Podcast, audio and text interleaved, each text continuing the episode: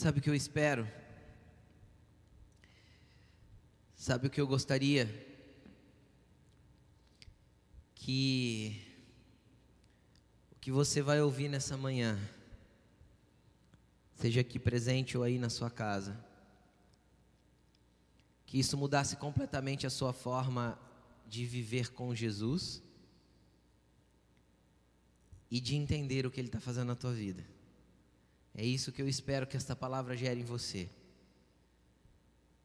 Mas, como o Espírito Santo tem liberdade para agir na tua vida da forma que Ele quiser, que Ele gere em você esta palavra da forma que Ele bem entender, para que mexa nos lugares de exatidão que você precisa ser mudado, moldado, destravado, ativado, em nome de Jesus. Amém?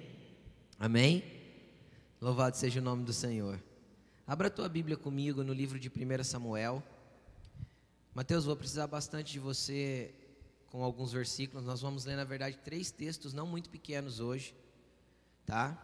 Nós vamos ler três textos grandes, mas é para trazer um entendimento, uma compreensão daquilo que que o Senhor quer falar nessa manhã com as nossas vidas.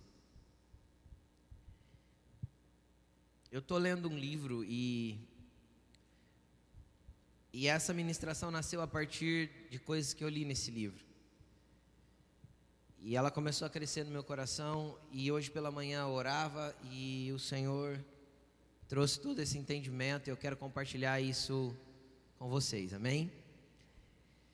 1 Samuel, 1 Samuel, capítulo 1, versículo 9. 1 Samuel 1, 9. 1 Samuel 1,9. Nós vamos ler, amém? Pode pôr no, no telão para nós. Apaga as luzes do palco para o telão ficar mais visível, por favor. Essas, ó. Aí deixa só os canhões e aqui em cima põe azúfer, todo branco, para ficar o mais claro possível. A que está vermelha aqui. Deixa sempre branco. 1 Samuel capítulo 1. Isso. Assim o telão fica mais visível. Versículo 9. Certa vez, preste bastante atenção aqui. Eu não vou ler a história toda porque é muito longa. Então, se você tem uma curiosidade sobre a palavra de Deus, você ama a palavra de Deus chegando na sua casa, leia todo o contexto do que aconteceu, porque eu tenho certeza que você será ministrado. Certa vez, quando terminou de comer e beber em Siló, estando o sacerdote Eli sentado numa cadeira junto à entrada do santuário do Senhor, Ana se levantou e, com a alma amargurada, chorou muito e orou ao Senhor. Fez um voto dizendo: Ó Senhor dos exércitos, se tu deres atenção à humilhação da tua serva e te lembrares de mim e não te esqueceres da tua serva, mas lhe deres um filho, então eu o dedicarei ao Senhor por todos os dias da sua vida. E o seu cabelo e a sua barba nunca serão cortados. Enquanto ela continuava a orar diante do Senhor, Eli observava a sua boca. Como Ana orava silenciosamente, seus lábios se mexiam, mas da sua boca não se ouvia voz. Então Eli pensou que ela estivesse embriagada e lhe disse: até quando você continuará embriagada? Abandone o vinho. Ana respondeu: Não se trata disso, meu senhor. Sou uma mulher muito angustiada. Não bebi vinho, nem bebida fermentada. Eu estava derramando a minha alma na presença do Senhor. Não julgues a tua serva como uma mulher vadia. Estou orando até aqui até agora por causa de uma grande angústia e tristeza. Ele respondeu: Vá em paz. O que o Deus de, e que o Deus de Israel lhe conceda o que você lhe pediu. Ela disse: Espero que sejas benevolentes com a, benevolente com a tua serva. Então ela seguiu o seu caminho, comeu, e o seu rosto já não estava mais abatido. Amém? Amém? Quem já viveu dias de angústias aí? Quem já viveu dias de abatimento? Sabe o que, é que precisa para você mudar a sua angústia em fé? Sabe do que você precisa para transformar a sua dor em fé? Por que fé, pastor? O que, que fé tem a ver com dor? Tem a ver que quando eu substituo a angústia, a amargura pela fé, eu estou crendo naquilo que Deus vai fazer. Sabe o que, que precisa para você substituir apenas uma coisa? Uma palavra de Deus dizendo que aquilo que você está angustiado vai mudar. Ele liberou essa palavra sobre Ana, ele disse assim: ó, vá em paz, e o Deus de Israel vai te conceder aquilo que você está buscando. Ela comeu e o seu rosto já não estava mais angustiado, porque ela pegou uma palavra e transformou em fé. Ela creu naquilo que foi dito. Amém? Amém? Eu quero falar algumas particularidades rapidinho de Ana, que nós vamos para uma outra mulher grávida. Vamos lá, uma outra mulher que falava de gravidez. Ó, preste atenção. Ana buscava gerar. Deixa eu te contextualizar, vai. Ana era mulher de um homem chamado Eucana. Esse homem, nesse tempo na Bíblia, era permitido a bigamia ou a poligamia. O homem se casava com mais que uma mulher. E Eucana tinha dois, duas esposas, Ana e Penina. Penina gerava filhos, Ana não tinha conseguido gerar. E aquilo era uma angústia para ela. Era isso que estava, que a estava angustiando. Aquilo estava afligindo a sua alma. Até porque dentro do contexto cultural da época, gerar filhos era uma questão de honra. Não dar filhos ao marido era uma questão, é, a mulher se sentia desprezada e desprezível. Entendem? Apesar de Eucana tratá-la muito bem e amá-la muito e não ter problema com isso, Ana se sentia desprezível. Quem está tentando, quem entende o que eu estou falando? E era algo que angustiava ela demais, até porque Penina ficava é, é, é, é, apunhalando ela toda hora por causa da questão dela não ter filhos. Então isso incomodava muito o coração de Ana e ela foi ali para o templo. Siló era o lugar onde estava estabelecido o tabernáculo do Senhor naquele tempo, ainda não era o templo, era aquele mesmo tabernáculo do deserto, montado como uma tenda. E ali estava Eli, que era o sacerdote, esse cara que achou que ela estava bêbada era o sacerdote, sacerdote sem discernimento, completamente sem discernimento. Achou que ela estava bêbada, mas ela estava ali derramando a sua alma na presença do Senhor, buscando um filho. Então, uma particularidade de Ana, ela queria ficar grávida. Eu quero, eu quero trazer alguns entendimentos muito interessantes daquilo que Deus pode gerar dentro de nós. A palavra hoje é grávidos da promessa. Então Ana queria ficar grávida, ela queria gerar alguma coisa. Ela queria gerar um filho, só que ela, ela era incapaz sozinha. Quem já se viu querendo gerar alguma coisa e se sentiu incapaz diante do, daquilo que estava gerando?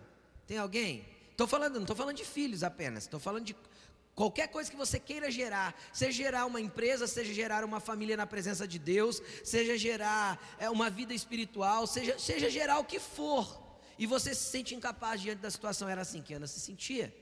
Ela era incapaz de gerar sozinha. Ela buscava a Deus em um tempo onde a presença de Deus não era palpável. Se você ler 1 Samuel capítulo 3, versículo 1 e 2, ou versículo 1, se não me engano, diz que a palavra de Deus não era frequente, o Espírito de Deus não fluía naquele lugar, as visões eram raras. Era um tempo onde a presença de Deus, era, é, é, o lugar era seco. Existia um templo, existia uma estrutura, existia um ambiente, mas a glória de Deus não estava ali. O lugar era seco da presença de Deus. Vocês conseguem entender? Sabe essa atmosfera que você sentiu nessa manhã? Quem pôde tocar a presença de Deus nessa manhã?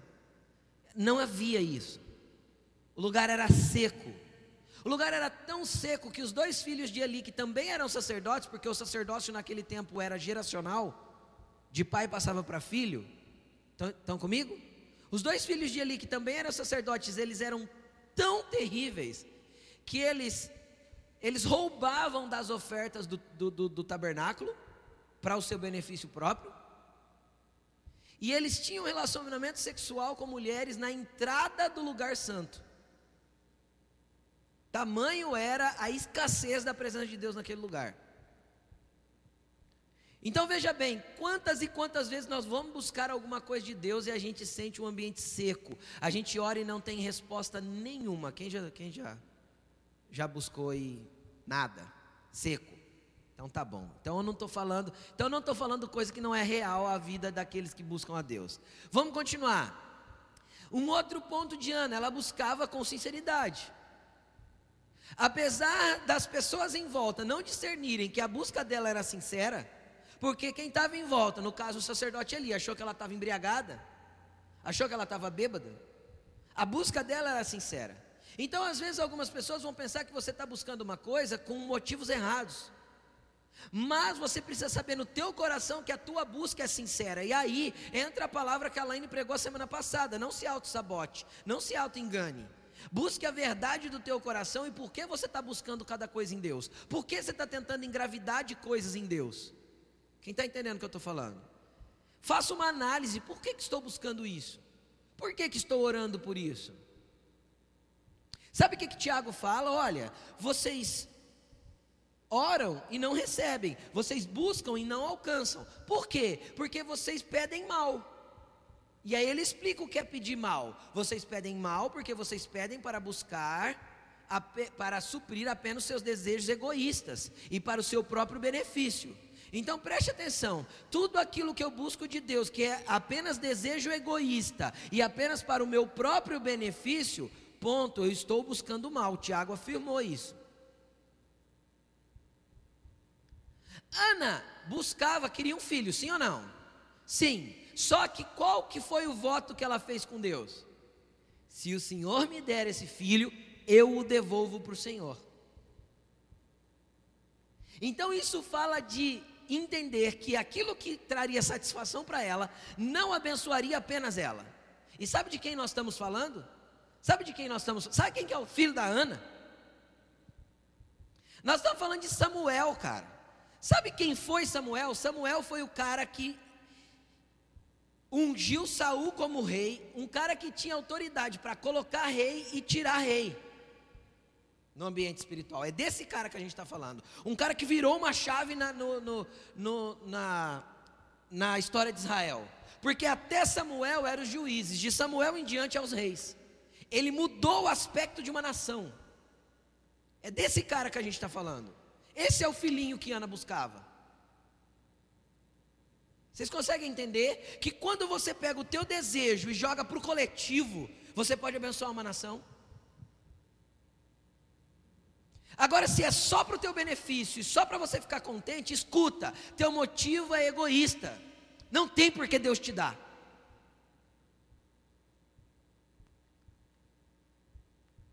Então você está tentando gerar alguma coisa. Qual é o benefício que isso trará para o reino? Qual é o benefício que isso trará para as pessoas? Qual é o benefício que isso trará para o próximo? Qual é o benefício que isso trará para o avivamento, para o reino, para a nação, para tudo? Qual o benefício isso trará? Então, para de se auto-sabotar na tua oração e tenta entender dentro do teu coração a verdade daquilo que você precisa buscar.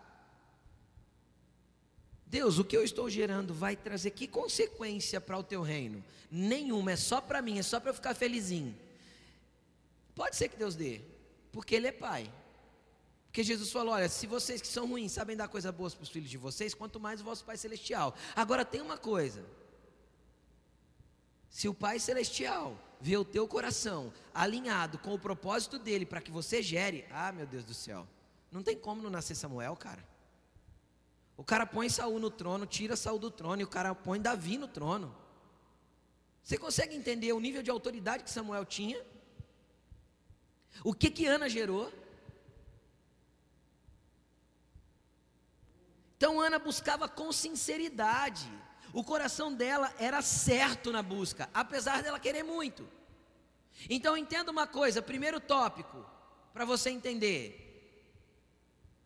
Se o teu desejo se alinha ao propósito de Deus, você tem tudo para gerar algo grande no Senhor. Pegou? Se o teu desejo se alinha ao propósito de Deus, você tem tudo para gerar algo grande no Senhor. Último ponto sobre Ana. Quando ela ouviu uma palavra do sacerdote, pastor, mas o sacerdote era sem discernimento. Pastor, mas o sacerdote era um pai omisso. Pastor, mas o sacerdote era um cara que não tinha contato com a glória. Cara, o dia que ela recebeu a palavra do sacerdote, ela simplesmente creu. Ela estava chorando angustiada. Ele olhou para ela e falou assim: Que o Deus de Israel te conceda o que você está buscando. Ela fez assim. Entendeu? E ela catou aquilo. Onde eu pedi para você pôr a mão? No coração e no ventre. Ela catou aquilo, pôs aqui. E aquilo começou a gerar algo aqui. Ana estava grávida? Ana tinha feito amor com Eucana ali no tabernáculo? Para ela ter gerado alguma coisa? Sim ou não? Não. Ana teve que ir para casa. Ana teve que ter um momento a sós com Eucana. Mas no espírito já estava gerado aquilo que ela esperava. Porque ela pegou aquela palavra e tomou posse dela e colocou aqui, para que pudesse gerar aqui. Tudo aquilo que você vai gerar com Deus vai nascer aqui primeiro, alinhado com a vontade dele, vai ser gerado e você vai dar a luz. Amém? Vamos ler de mais uma mulher. Lucas capítulo 1, versículo 26.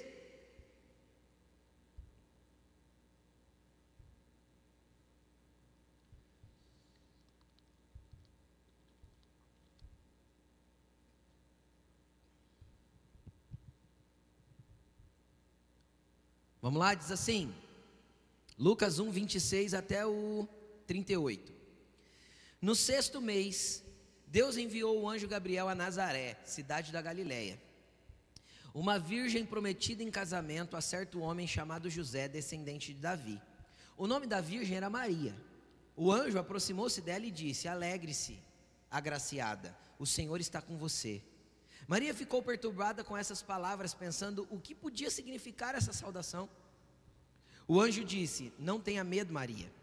Você foi agraciada por Deus. Você ficará grávida e dará à luz um filho, e lhe porá o nome Jesus. Ele será grande, será chamado Filho do Altíssimo. O Senhor Deus lhe dará o trono de Davi, seu pai, e ele reinará para sempre sobre o povo de Jacó. O seu reino jamais terá fim. Perguntou Maria ao anjo: como acontecerá isso, se sou virgem? O anjo respondeu: O Espírito Santo virá sobre você e o poder do Altíssimo te cobrirá com a sua sombra. Assim, aquele que há de nascer de você será chamado Santo, Filho de Deus. Também Isabel, sua parenta, terá um filho na sua velhice. Aquele, aquela que de si diziam, aquela que diziam ser estéreo já está no seu sexto mês de gestação, pois nada é impossível para Deus. Respondeu Maria: Sou sua serva. Aconteça comigo conforme conforme aconteça comigo conforme a tua palavra. Vamos lá. Eu não preciso explicar quem Maria gerou, preciso? Eu não preciso explicar quem Maria gerou. Agora vamos a algumas particularidades de Maria. Maria, Maria, a noiva de José. Deixa, deixa eu explicar um negócio, abrindo um parênteses, tá bom? Bem parênteses, não tem nada a ver com a pregação. Mas deixa eu explicar algo para você entender que é muito importante. A palavra noiva, pra, na, no, no, grego e no hebraico, no hebraico eu não lembro como que é a palavra. No grego é nunfre. Tá? No hebraico eu não lembro. Mas ambas as palavras, tanto no grego quanto no hebraico, ou seja, grego Novo Testamento, hebraico Velho Testamento, ok? Tem a mesma tradução, noiva. Só que quando nós vamos pegar o significado dessa palavra noiva, você vai ver que o dicionário vai trazer assim, ó, mulher recém-casada. O compromisso de Maria com José não era como o noivado que nós temos hoje aqui, que é um namoro um pouquinho mais sério, não é isso? Não é? Não, era um compromisso de casamento. Entenderam? Então eles, eles faziam uma aliança entre as famílias e entre os noivos, e eles iam para um período preparatório para o casamento acontecer. Entenderam? Moravam ainda na casa dos pais, mas já era um compromisso fechado.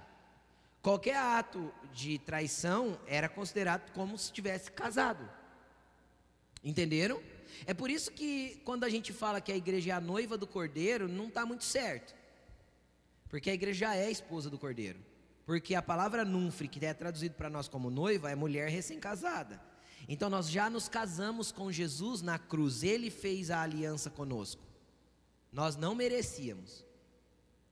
Só que nós estamos nesse período preparatório para as bodas, que é quando há a união plena entre a mulher e o seu marido. Entenderam? Nós estamos vivendo como igreja o período que Maria vivia com José. Pegaram? Só um parênteses para você entender. Tá bom? Então, nosso compromisso com Jesus precisa ir bem além de um mero noivado. Entenderam, gente? A aliança que ele fez conosco foi ele que fez. O sangue nos aliançou com ele. O sangue é da aliança. Este é o sangue da nova aliança que tenho com vocês. Quem põe aliança? Quem faz aliança? Quem já é casado. Amém, gente? Só fechando um parênteses, vamos voltar para aquilo que nós temos que pregar. Então Maria estava nesse contexto com José, chega um anjo na casa dela. Deixa eu explicar, Maria queria um filho? Não, depois. Ali não. Maria tinha condições naturais de ter um filho? Não. Primeira, re, primeira resposta dela para o anjo: qual foi? O anjo, eu acho que o senhor está na casa errada aqui. Não, não é possível. Eu não sei se senhor entende muito de biologia aí, seu anjo, mas tipo assim, eu sou virgem, não é possível o negócio aí, não vai rolar. Não vai gerar nada aqui. E o anjo vem e explica para ela o que vai acontecer. Não, Maria, com você vai ser diferente. O poder do Altíssimo vai te envolver e o que vai ser concebido em você é santo, é filho de Deus, não tem intervenção humana, é papai que está gerando. E quando papai gerar, vai nascer. Aí eu acho interessante a resposta da Maria: que se faça com a sua serva, que se cumpra na sua serva a tua palavra. E é interessante o que Maria vivia. Vamos lá, um tempo de sequidão, igualzinho de Ana. Naquele tempo, cara, era seco. Não havia profecia. A lei, a, a, a, a religião era ritualística, era só rituais. Pouco se tinha de contato com as coisas de Deus. Por isso, quando a Maria vê o anjo e ouve uma saudação, o anjo sauda ela. Olá, agraciada. Ela já treme de medo, tipo, o que está acontecendo? Não havia experiências espirituais. Nenhuma. Entenderam? Havia uma incredulidade naquele tempo. Só que tinha um tempo específico, Cristo tinha que vir. Jesus tinha que vir. Então, Deus visita Maria. Ela estava fora do tempo de gerar, ela ainda não era casada no sentido de estar dormindo com um homem, de estar tendo relacionamento com um homem. Ela deixa claro para o anjo que não dava para isso acontecer. É impossível. Só que Maria também se se baseia e se porta perante uma palavra. O anjo dizer para ela que vai acontecer. Então, se Deus te disse que alguma coisa vai acontecer, você pode não estar buscando, você pode não estar querendo, você pode achar que o tempo é inadequado, mas se Ele disse que vai acontecer, creia e engravide da palavra do anjo, engravide da palavra do Senhor. Quem está entendendo o que eu estou falando? Amém? Quando Jesus falou para mim, há oito anos atrás, mais ou menos por essa época, acho que foi em junho que aconteceu. Que ele disse assim, eu numa oração, o Senhor falou assim para mim: Olha, vocês vão iniciar uma igreja. Eu respondi para Jesus de imediato: Não, Senhor, o Senhor está na casa do, na casa do servo errado. Não sou eu. Falei para o Senhor com sinceridade. Eu nunca quis ser pastor de igreja, nunca quis estar à frente, nunca, nunca quis, nunca quis. Os outros falavam para mim, eu falava assim: misericórdia, irmão, misericórdia. Eu ajudo quantos pastores precisar, o tempo que for necessário, mas eu não quero. Aí vem Deus e fala. Quando Deus fala, se Ele gerar aqui dentro, é impossível não dar a luz. Consegue entender? Então existem coisas que Deus vai plantar aí dentro, que não vai ter como você evitar. Tinha como Maria falar: Não, anjo, eu não quero.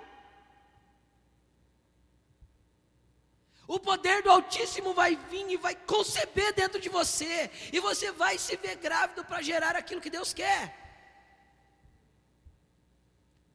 Pastor, mas eu não queria, eu sei. Tem um monte de coisa que eu também não queria, mas quando eu engravido, eu passo a amar. Quem já ficou grávido aí, né? Porque quando fica grávido é os dois que estão grávidos, não é? Sabe o quanto às vezes a gente não programou aquilo, mas a gente já ama. Antes de saber, é só o feijãozinho lá dentro, né? E a gente já ama. Sim, é assim ou não é? Quem já foi pai aí ou não é assim? Agora é impossível gerar algo para Deus e isso não se transformar em amor por aquilo que Ele quer que você dê à luz. Agora eu quero te mostrar que às vezes você vai estar buscando e vai, vai casar com a tua vontade, e às vezes vai ser totalmente inadequado àquilo que você queria. Agora, as palavras de Maria precisam ser as suas palavras. Que aconteça com a tua serva, conforme as suas palavras. Isso chama-se sujeição à vontade de Deus. Amém? Vamos para uma terceira mulher grávida. Êxodo 2, versículo 1.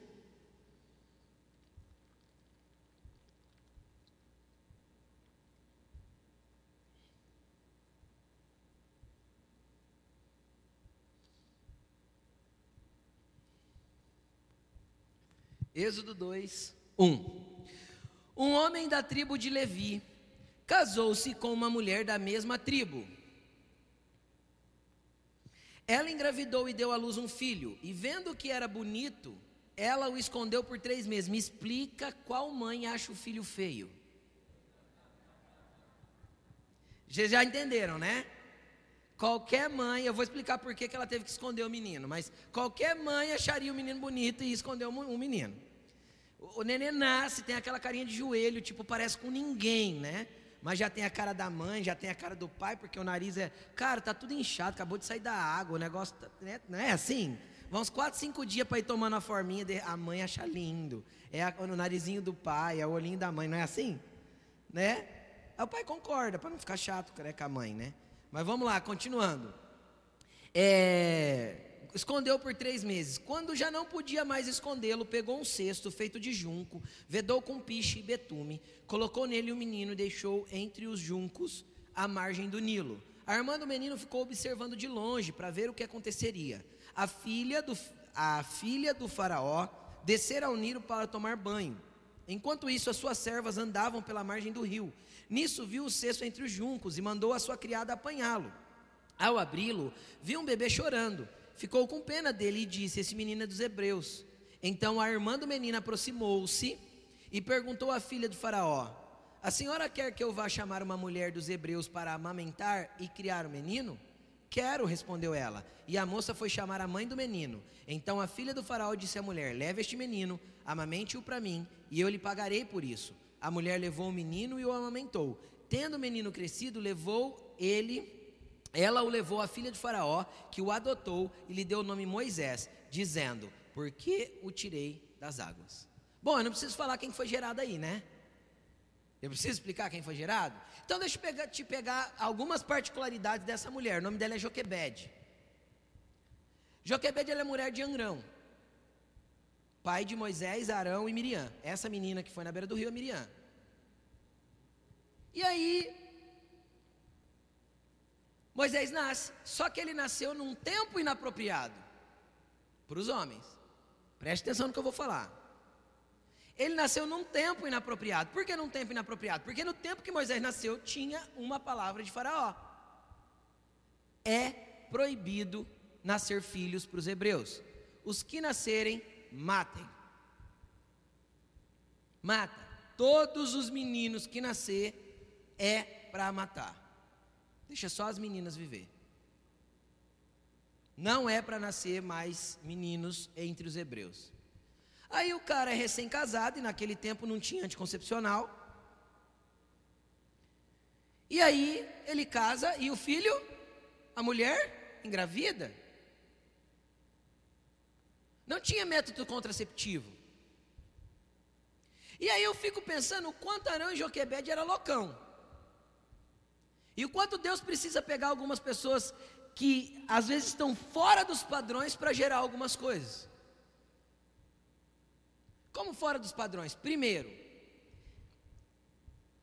tradicionalmente nenhum homem casa com uma mulher da mesma tribo, é parente. Ok? Ele ia buscar uma mulher em outra tribo, de Israel.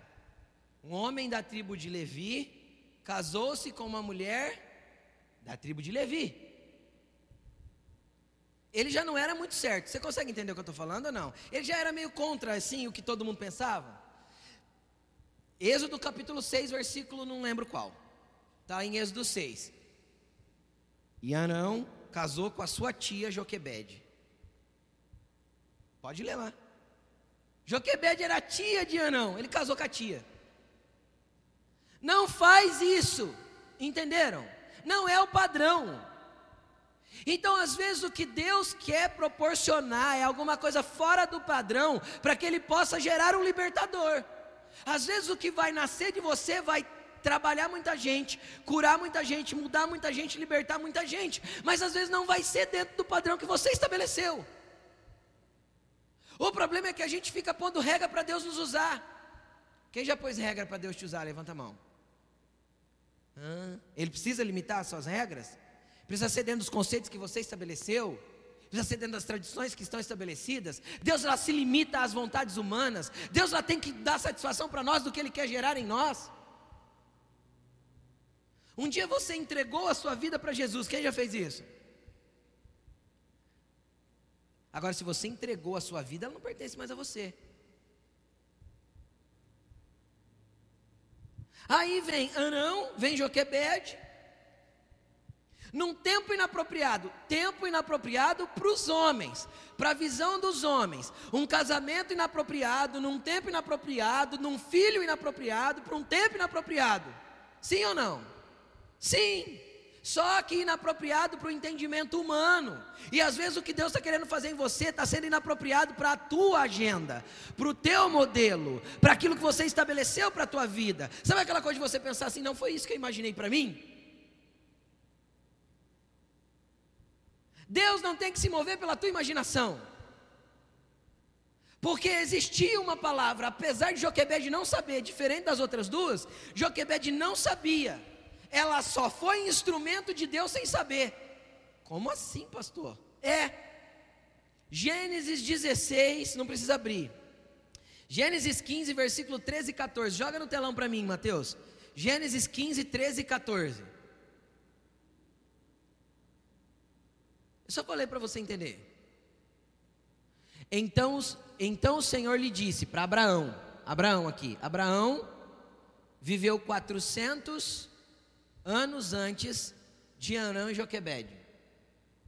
Abraão teve Isaac, que teve Jacó e Esaú, de Jacó nasceu os doze patriarcas, e aí, que era um deles era Levi, e aí eles foram para o Egito, e nasceu, nasceu, nasceu, nasceu, de 75 pessoas que foram para o Egito, tinha mais de 2 milhões de pessoas nesse tempo.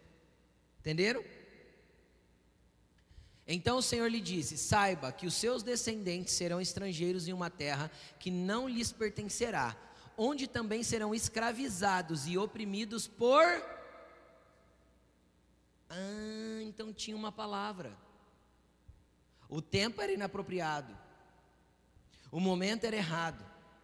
Se eu não queria ter um filho e correr o risco dele morrer, então eu não caso. Se eu era casado, então eu não tenho relacionamento, porque senão ia dar ruim. Quem está quem tá entendendo o que eu estou falando? Era tudo errado, tudo inapropriado. Na cabeça de quem? De Arão e Joquebede, dos judeus, das pessoas que estavam vendo o cara casar com a própria tia. Estão entendendo ou não? Era tudo inapropriado. Mas Deus tinha uma palavra. Deus tinha um tempo estabelecido. Deus tinha uma data pré-fixada. Quem consegue entender? E se ele tinha uma data pré-fixada, ele tem um tempo para colocar esse menino na terra. Ele tem um tempo para gerar o libertador. E era o tempo de Anão e Joquebede. E às vezes o que Deus está prestes a gerar precisa nascer de você. Nós temos ouvido falar nesses dias muito. Estamos prestes a viver um grande avivamento. Aham. E quem é o avivamento? Como assim, pastor? Quem é? é isso! Quem é o avivamento? Porque o avivamento não é um movimento, o avivamento são pessoas se movendo em poder, autoridade e unção para Deus. Então, quem é o avivamento? Você é o avivamento? Está grávido disso, pelo menos? Se nós estamos ouvindo e ouvindo e ouvindo uma palavra, olha, está prestes a vir um grande avivamento. Ah, eu quero ser parte disso. Isso! Isso você tem que querer ser parte disso. Agora, querer ser parte disso. Nós vemos essas três gravidez aí estranhas. Querer ser parte disso pode ser que não vai se encaixar com a tua agenda, com o teu modelo de vida, com aquilo que você queria viver. Pode ser que não se encaixe no tempo que você achava que era certo. Pode ser que seja inapropriado. Pode ser que você olhe para você e fale: Eu sou incapaz de gerar. Mas hoje o Espírito Santo quer te envolver e plantar uma semente aí dentro que vai fazer a diferença amanhã, depois de amanhã, e quem sabe daqui um mês, ou daqui um, um ano, ou daqui dois anos, ou daqui cinco anos. Quem sabe o que Deus vai plantar dentro do seu coração é o desejo de fundar uma empresa hoje que vai, vai patrocinar missionários para a terra toda daqui dez anos. Quem sabe o que Deus está querendo gerar dentro de você hoje é, é, é plantar aí um pregador, alguém que se move na unção é plantar aí dentro coisas incríveis daquilo que ele tem que usar para fazer esse avivamento vir. Mas quem que ele vai usar? Ele vai usar aqueles que estão disponíveis. Arão Joquebede, cara, me imagina o guarda procurando teu filho. Sabe aquele choro de três da manhã que o vizinho escuta que é impossível você conter? Quem já acordou? Quem, qual mãe aqui já acordou às três da madrugada para poder dar mamar? Como o teu filho te acordou? Bateu na tua costela e falou: Mamãezinha, estou com fome? Arão Joquebed teve que lidar com o barulho de criança chorando e correndo o risco que a criança fosse morta. Vocês conseguem entender que nem tudo vai ser confortável do jeito que você pensa? Você consegue entender que nem tudo vai ser tão leve do jeito que você pensa, que você tem que ser mais ousado para gerar aquilo que Deus quer que você gere? Você consegue entender que Deus quer te tirar de uma zona de conforto, de uma zona de segurança?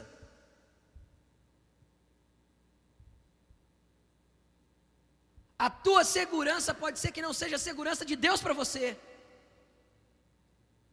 Deus quer mexer com todo o seu ambiente e te deixar desconfortável mesmo. Quem sabe então você se rende para gerar para Ele. Cara, três meses depois, você sabe quais são os maiores crocodilos do mundo? Fala para mim que rio que eles estão. Se você conhece um pouquinho aí de, de, de, de, de ciência ou, ou de geografia, você já deve ter visto na televisão. Onde estão? Qual rio tem os maiores crocodilos do mundo? Fala para mim.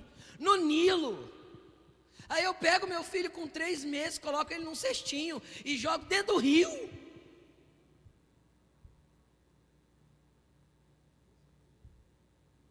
Consegue entender? Miriam ficou olhando para ver o que aconteceria com o menino. O que aconteceria? Entendeu? Sabe igual Ana pegou Samuel e levou com três anos e meio para ali? Falou, Tó, não é mais meu, é seu? Joquebede pegou com três meses, colocou no rio e falou, Deus, não é mais meu, é seu. Se a tua empresa ainda é tua empresa, ela não é de Deus. Se a tua vida ainda é tua vida, ela não é de Deus. Se o que você faz ainda é pautado naquilo que você quer fazer, ela não é de Deus ainda. Porque o que é de Deus, quem governa é Deus. Quem direciona é Deus. Quem tira do rio para morar no palácio é Deus. Você consegue entender? Quem tira da casa e leva para morar no tabernáculo é Deus. Entende? Do mesmo jeito que Faraó se levantou para matar Moisés, Herodes se levanta para matar Jesus. Quem cuida mesmo? Deus. Então Deus avisa José: José vai para o Egito, não fica no Israel, não, porque senão vai ficar ruim para Jesus. E a Bíblia diz que José e Maria moraram no Egito um tempo, até que Herodes morreu. Porque quem estava aguardando a promessa que foi gerada não tinha a ver com José e Maria, não tinha a ver com Anã e Joquebede, não tinha a ver com Ana e Eucana. Conseguem entender o que eu estou falando? Quando nós estamos gerando algo que é para Deus, quem vai, quem vai prover que a promessa nasça, cresça e se desenvolva é Ele. Sabe o improvável, o impossível, é Ele que vai fazer. O problema é que a gente fica tentando moldar a vontade de Deus a nossa. Quem já tentou?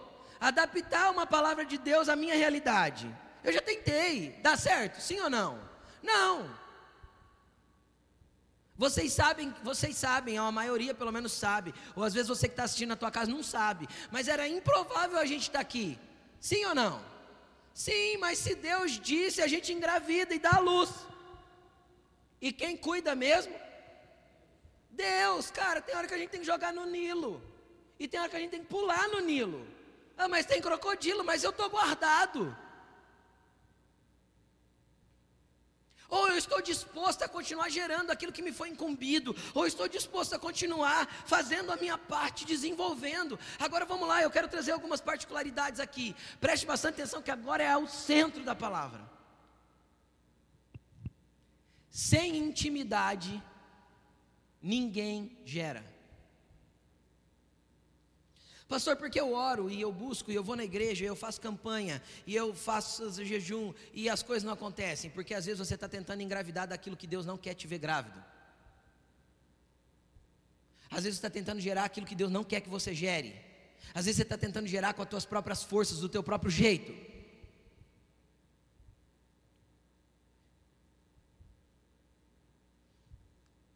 Às vezes da tua forma que você está querendo fazer. Eu já contei esse testemunho aqui, conto de novo sem problema nenhum. Começo do ano passado, isso, começo do ano passado eu tinha uma casa para vender. Aí ela ficou, é uma casa. Agora o momento é peculiar, mas era uma casa muito fácil de vender, a ponto de eu receber ligações de gente querendo comprar sem ela estar tá à venda. Consegue entender? O lugar era fácil, o condomínio que ela estava tá era fácil, o lugar no condomínio era excelente, sabe assim, fácil, a ponto de eu receber ligações, não uma, algumas ligações de pessoas falando assim: você tem uma casa lá? Tenho, você não vende? Essa casa ficou anunciada quase cinco meses e não vendeu. Por quê? Porque eu tinha um propósito para o dinheiro dela, eu tinha um plano. Eu investi num negócio. Aí um dia eu estou na igreja, lá na Murchinha, estou lá no fundo da igreja orando, Senhor, por que não vende a casa? O senhor não quer que eu venda? O senhor falou, sim, eu quero que você venda. Ah, Senhor, por que não vende? Ele falou assim: porque se eu te quisesse no mundo dos negócios, eu não tinha te tirado de lá. Aí eu falei assim: ah, entendi. Aí eu falei: o que, que eu faço com o dinheiro? Ele falou: deixa ele para mim, não é seu? Eu falei: amém. Falei amém no domingo, na segunda vendeu a casa, né? Recebi metade na segunda e metade na sexta, à vista. Entendeu? Porque quando eu quero fazer o meu desenho, o meu propósito, do meu jeito, do jeito que eu quero, Deus não vai abençoar, Deus não vai gerar nada que eu queira gerar pela minha própria força. E se eu tento, vai dar errado. E eu vou chorar depois falando, Deus, por que, que o Senhor não abençoou? Porque era eu que estava gerando, não era o Senhor que estava gerando em mim. Quando eu sujeitei aquilo que eu queria, ó, a Ana, a primeira, ela queria engravidar, eu queria vender uma casa. Quem está entendendo o que eu estou falando? Quando eu sujeitei aquilo que eu queria à vontade de Deus, aconteceu.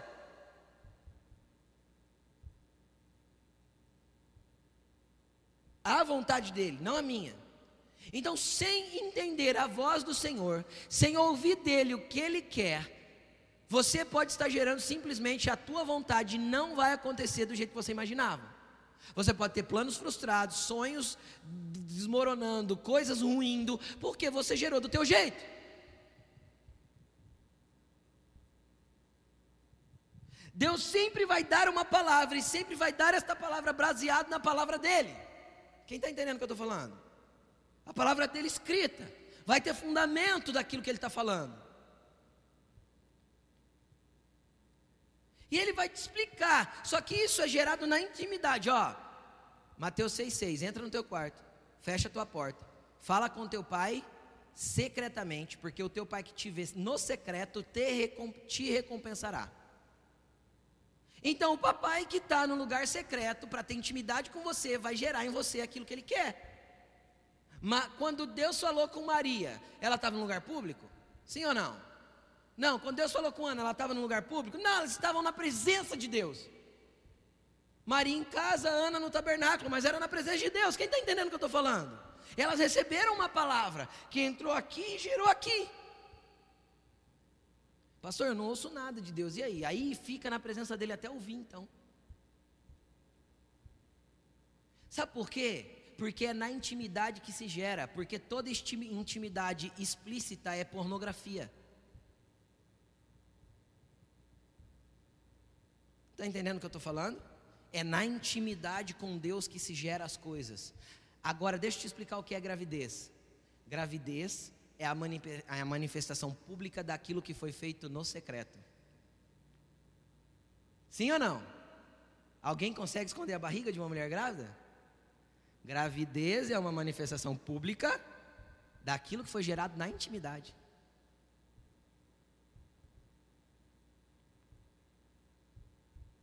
Então é no íntimo que se gera, e um dia Deus vai expor publicamente aquilo que ele gerou em você. Jesus ficou 30 anos no secreto antes de ser exposto publicamente.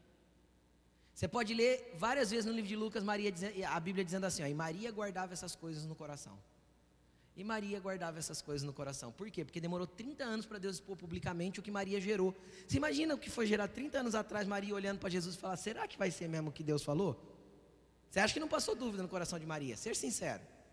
O menino era uma bênção, é lógico, mas nada acontecia. Tudo tem um tempo certo para Deus manifestar. Entendeu? Tudo tem um tempo certo para Deus manifestar. Seja sincero, você já fez relacionamento hoje para nascer o filho amanhã? O que, que eu faço? Vai para o secreto. Vai para o secreto. E vai para o secreto, e vai para a intimidade, e busca Deus intimamente. Pastor, eu só oro na igreja, não vai gerar nunca. Entenderam? Porque mesmo que Ana tenha orado na igreja, engravidado da, da palavra e crido na palavra, ela precisou ir para o secreto com Eucana. Estão entendendo o que eu estou falando ou não?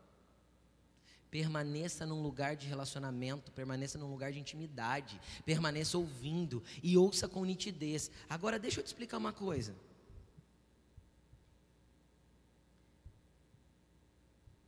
Eu vou fazer uma ilustração aqui. Essa ilustração eu li no livro. Eu não te falei que, essa, que o livro, a hora que eu li aquilo, começou a mexer comigo. Qual casal aqui já pegou um teste de gravidez na mão aí?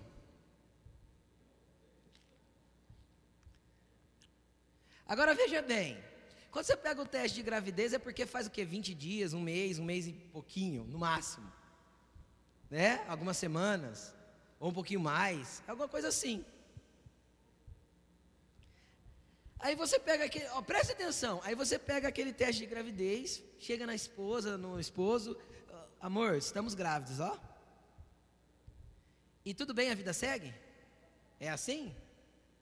É assim, não, tá, tá, tá legal. Aí passa uns três meses mais ou menos, a, o esposo olha para a esposa na mesa e fala: Amor, você está grávida, né? É, amor, é verdade, tinha esquecido. E aí fala: Então a gente precisava fazer alguma coisa com isso. É, precisava. Uhum. E aí, é, depois a gente conversa sobre isso. Vamos ver se a gente conversa à noite. Aí esquece que foi assistir um filme, passa mais uns dois meses. Ô oh, amor, você está grávida. Nossa, vamos fazer alguma coisa sobre isso?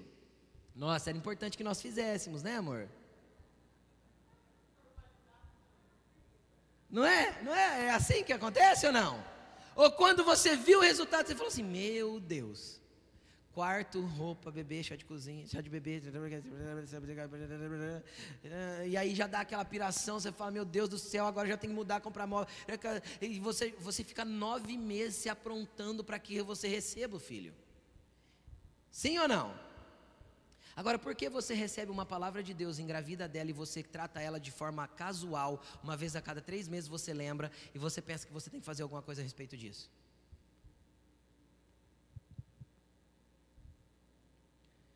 Porque as palavras que Deus já te deu, você, você trata com descaso e pensa assim: ah, hora que der eu faço.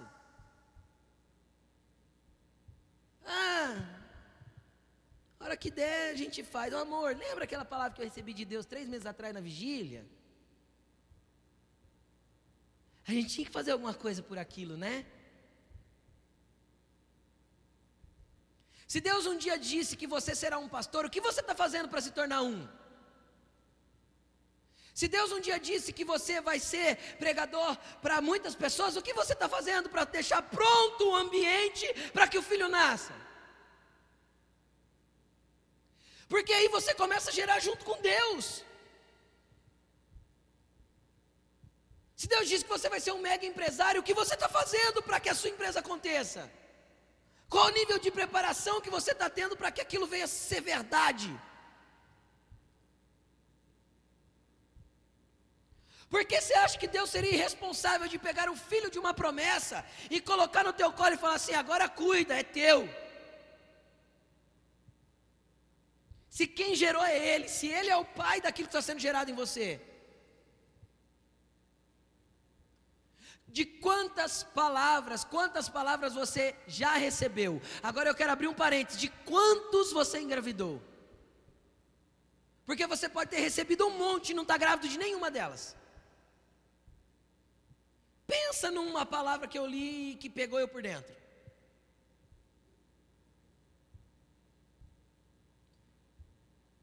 Quantas palavras você recebeu? Eu de você chegava em casa e começava a lembrar de todos os profetas, de todas as orações que Deus falou, de tudo aquilo que Deus já comunicou. E eu pegava essa lista e falava: Deus, eu vou engravidar de cada uma. Deixa eu te explicar.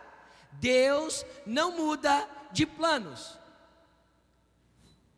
Pastor, faz 20 anos que eu recebi essa palavra.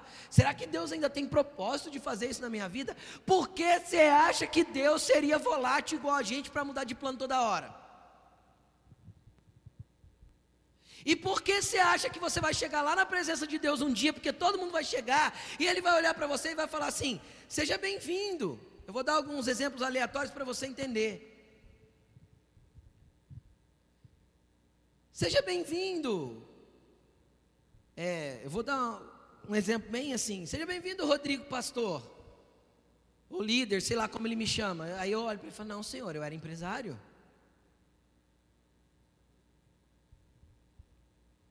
Eu era empresário, senhor.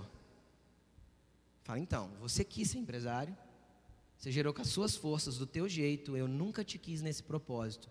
Só que você decidiu não andar comigo naquilo que eu queria que você vivesse. Você decidiu fazer do teu jeito. Então você está comigo porque você crê na minha salvação. Só que infelizmente eu não te posso colocar nos lugares que eu queria aqui no reino, porque você não desenvolveu o propósito daquilo que estava estabelecido desde a eternidade para você. Pastor, eu acho que está tarde demais para eu começar. Pastor, eu acho que a palavra que eu recebi já tem muito tempo. Deixa eu te explicar. Existe uma parábola na Bíblia que eu acho ela impressionante a parábola dos trabalhadores da vinha. A vinha era do pai, quem contratava era Jesus.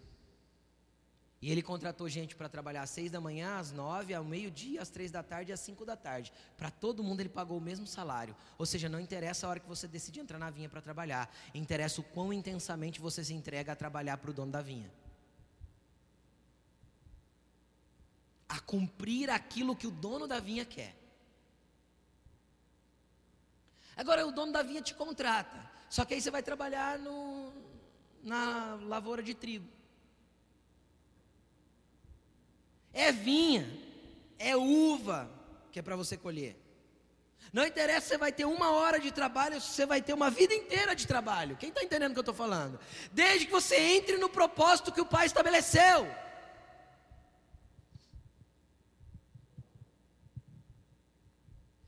Você já parou para perguntar o que o pai quer de você? Pastor, nunca recebi uma palavra de Deus para saber o que Deus quer que eu faça. Então vai para o secreto, querido. Vai para a intimidade. enquanto o pai não der revelação, sirva. Sirva. Sirva alguém que já teve revelação. Sirva alguém que já está cumprindo o propósito. Até o momento que ele te dê a exatidão daquilo que ele quer que você faça. E nunca vai ser desconectado de comunidade. Nunca vai ser desconectado de igreja, desconectado de relação. Nunca, porque é bíblico. Deixa eu ver se tem mais algum ponto para eu abordar com você. Nem sempre o que você vai estar gerando vai estar ligado aos seus planos. Acho que você já percebeu isso, né? O Diana estava, não estava? O de Maria estava? Não. O de Joquebede estava? Não. Nem sempre o que você estará gerando estará ligado aos seus planos. Nem sempre o que você gerou vai te trazer conforto. Deus tem muito mais prazer em te deixar desconfortável dentro do propósito dele do que confortável longe do propósito dele.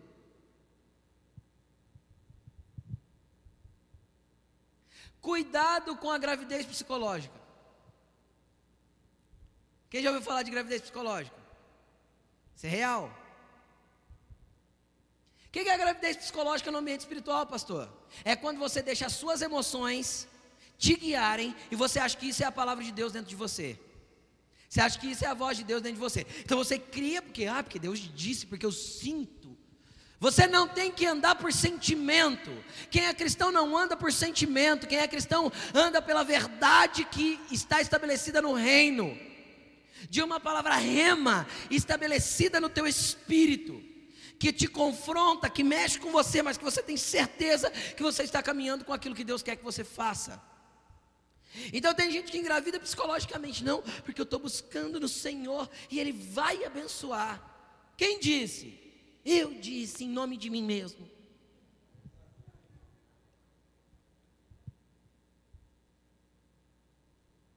Eu estou fazendo aqui, Deus, mas abençoa aqui para mim.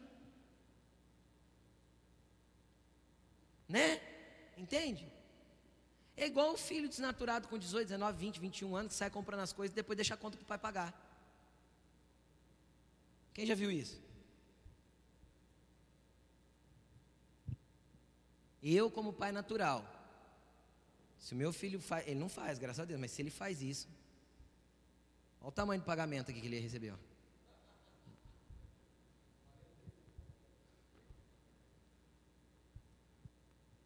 Entenderam?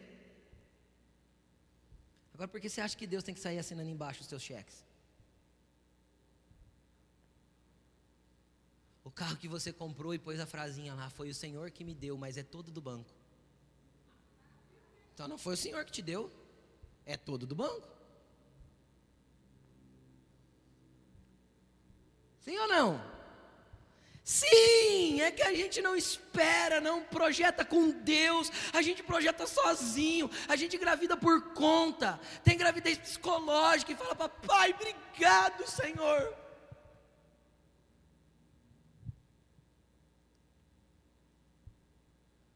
Vai até sair leite, mas não vai dar luz. Consegue entender a diferença ou não? Entendeu ou não? Vai até parecer gravidez, só que não nasce. E no ambiente espiritual é fácil a gente fazer isso.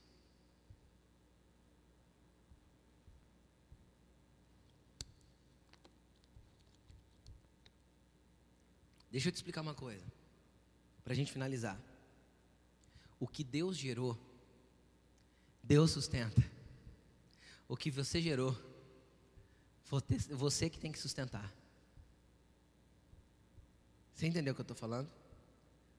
O que Deus gerou, Deus sustenta. O que você gerou com as suas próprias mãos, Deus tem que sustentar. Agora deixa eu te falar mais uma coisa. Quando você engravida de modo natural, tem um tempo para nascer. De 38 a 42 semanas. Estou errado? É, é isso aí. Para nascer bem, né? Pode ser que nasça antes, mas aí é perigoso. De 38 a 42 semanas está lindo. Não é? Tem um tempo para nascer quando, quando, quando é um, um, nascimento natural. Agora, quando é uma palavra e você engravidou dela, querido, o prazo não é nosso e não é pré-estabelecido.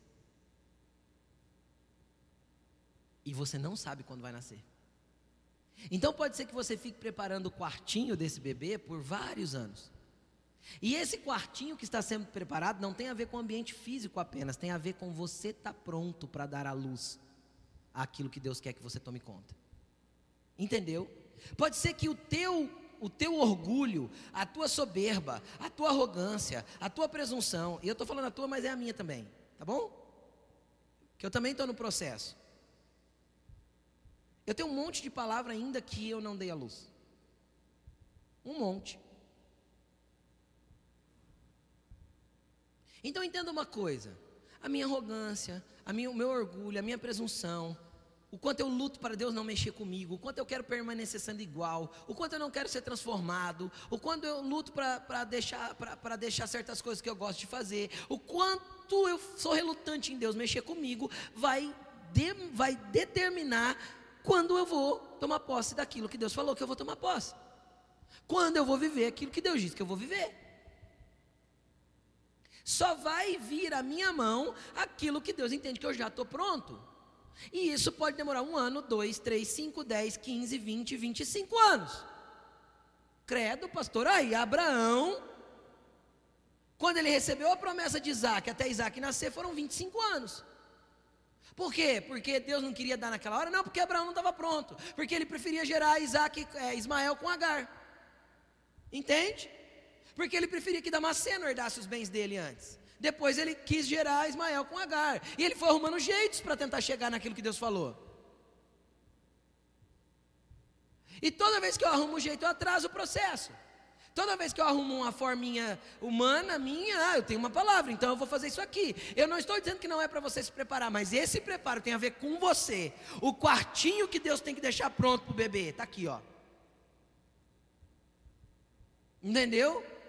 Você tem que ser a pessoa pronta para tomar posse daquilo que Deus já disse. Deus tem que mexer contigo mesmo.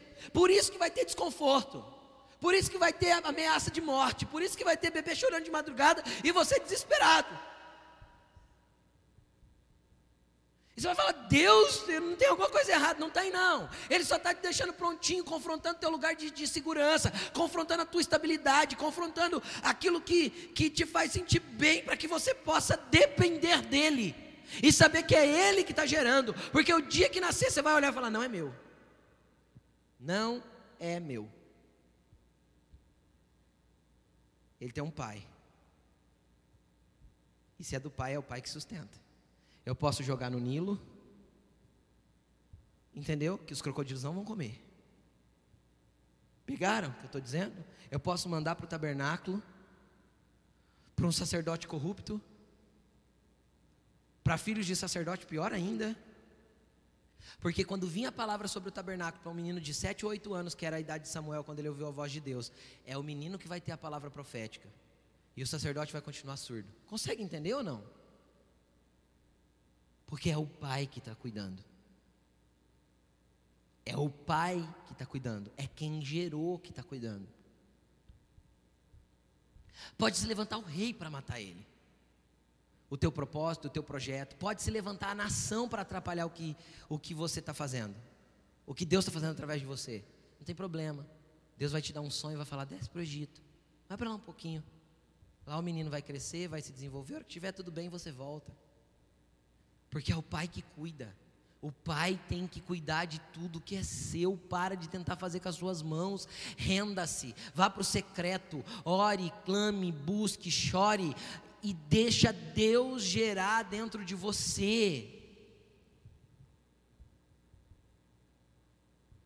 Pastor, o que eu vou fazer com essa palavra que eu estou ouvindo agora? Eu espero que ela vire vida dentro de você do jeito que está virando vida dentro de mim. Eu espero que você faça como eu vou fazer. Vou pegar um papel, vou escrever todas as palavras que eu já recebi. E vou engravidar de cada uma delas. E vai mudar o meu semblante. Como Diana, eu vou sair feliz daquele lugar. Porque eu sei que o que vai ser gerado tem um pai, tem um dono, tem um Senhor. E não tem nada a ver comigo.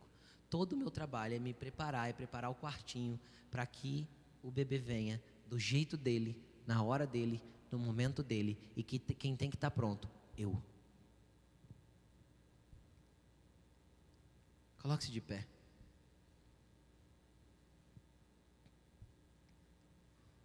Ele é teu pai, ele é teu marido, você já tem uma aliança com ele.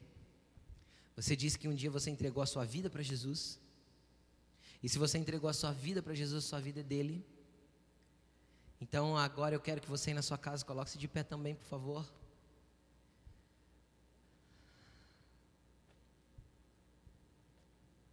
Pastor, eu não sei porque eu tenho tantas palavras e as coisas não acontecem.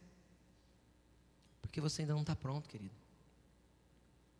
Porque Deus tem que moer um pouco você, você um pouco mais, porque Deus tem que trabalhar você um pouco mais, porque Deus tem que desenvolver o teu caráter, Deus tem que desenvolver a sua maneira de ser, Deus tem que deixar você pronto para se tornar aquilo que Ele quer que você se torne. Então eu quero que você feche os olhos agora. E eu sei que às vezes, se tem alguém aqui novinho na fé, não entendeu nada, deixa eu te explicar. Deus também tem um projeto na tua vida. Se você é novo na fé, você que está me assistindo, está chegando em Jesus agora, deixa eu te explicar. Deus também tem um propósito na tua vida. Ele também quer gerar alguma coisa através de você. Aí às vezes você está se sentindo incapaz de gerar. Maria também se sentiu incapaz de gerar. Maria também viu nela mesma incapacidade de gerar. Não tem problema. Você tem que entender que Deus quer gerar através de você.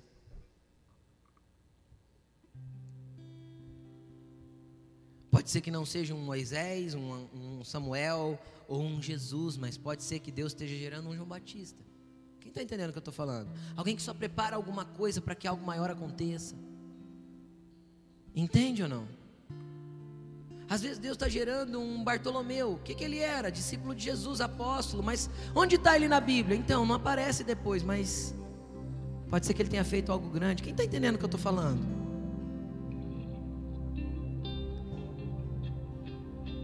Gravidez é a, é a manifestação pública daquilo que foi gerado no secreto.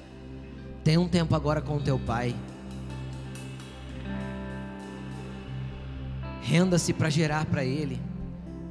Você não é cristão, você não se entregou a Cristo meramente para ser alguém aí, um espectador sentado no banco, sendo um nada e um ninguém no reino de Deus. Deus nunca chamou ninguém para inutilidade. Deus nunca chamou frequentadores de igreja. Deus nunca quis dar nomenclatura de cristão para um número muito grande de pessoas, para que essas pessoas não se tornassem pessoas que possam ser usadas por Ele. Então é uma manhã de rendição, rendição ao propósito, rendição à vontade de Deus. É uma manhã de relembrar as promessas e falar para o Senhor: Senhor, eu quero gerar cada uma delas, eu quero gerar cada uma delas. Eu quero engravidar de cada palavra e quero me mover, Senhor, conforme aquilo que o Senhor está dizendo. Se o Senhor já disse que você vai ser usado numa, numa, num país estrangeiro, você já sabe a língua desse país? Prepare o quartinho, querido. Se Deus te falou que vai te usar no meio empresarial, você tem estudado sobre todas as coisas que, que, que norteiam uma empresa? Ou um negócio que Deus disse que vai te inserir? Se Deus te disse que vai usar no ambiente eclesiástico, você tem lido a Bíblia? Mais do que todos os outros? Jejuar, adorado